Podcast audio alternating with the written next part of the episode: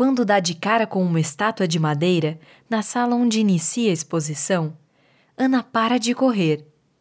Ela percebe que algumas pessoas estão conversando no hall de entrada e que o museu já foi reaberto.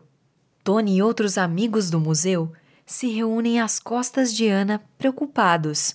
Tony, ela. Sim, interrompe, eu sei.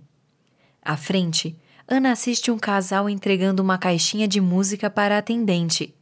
Assim como no caso do triciclo, ela reconhece aquele objeto e novas lembranças aparecem.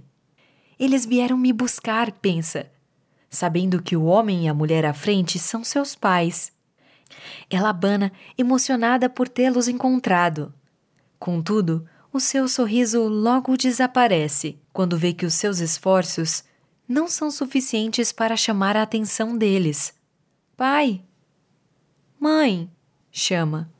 Tony corre até ela, onde se ajoelha e começa a enxugar suas lágrimas. Quando Ana está mais calma, ambos olham para os pais que ainda conversam com a atendente. Tony, por que eles não me escutam? Ela quer saber.